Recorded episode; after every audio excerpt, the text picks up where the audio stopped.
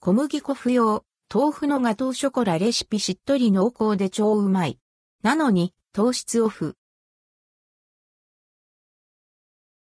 小麦粉を使わず、たっぷりの豆腐でしっとり仕上げる、豆腐のガトーショコラのレシピをご紹介。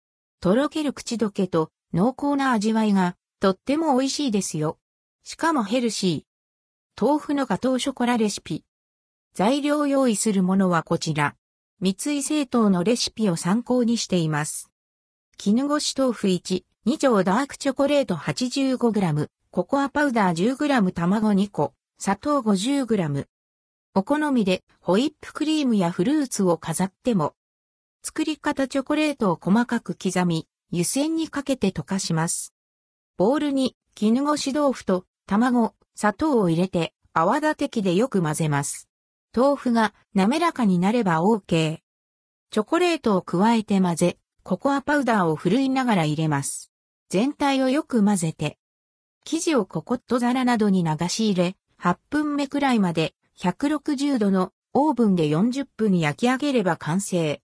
小麦粉が入っていないのでそこまで大きくは膨らみませんが、程よくふっくら仕上がります。豆腐のガトーショコラ味は一口すくって食べてみるとアンドヘリップこれがめちゃくちゃうまい。しっとりした口当たりなのに、舌に乗せると、ほろほろ崩れる、やわやわ食感。シュワンととろけて、コクのあるビターなカカオの味わいが広がります。後味に、ほんのり豆腐の香りが、ふわっと抜けていきます。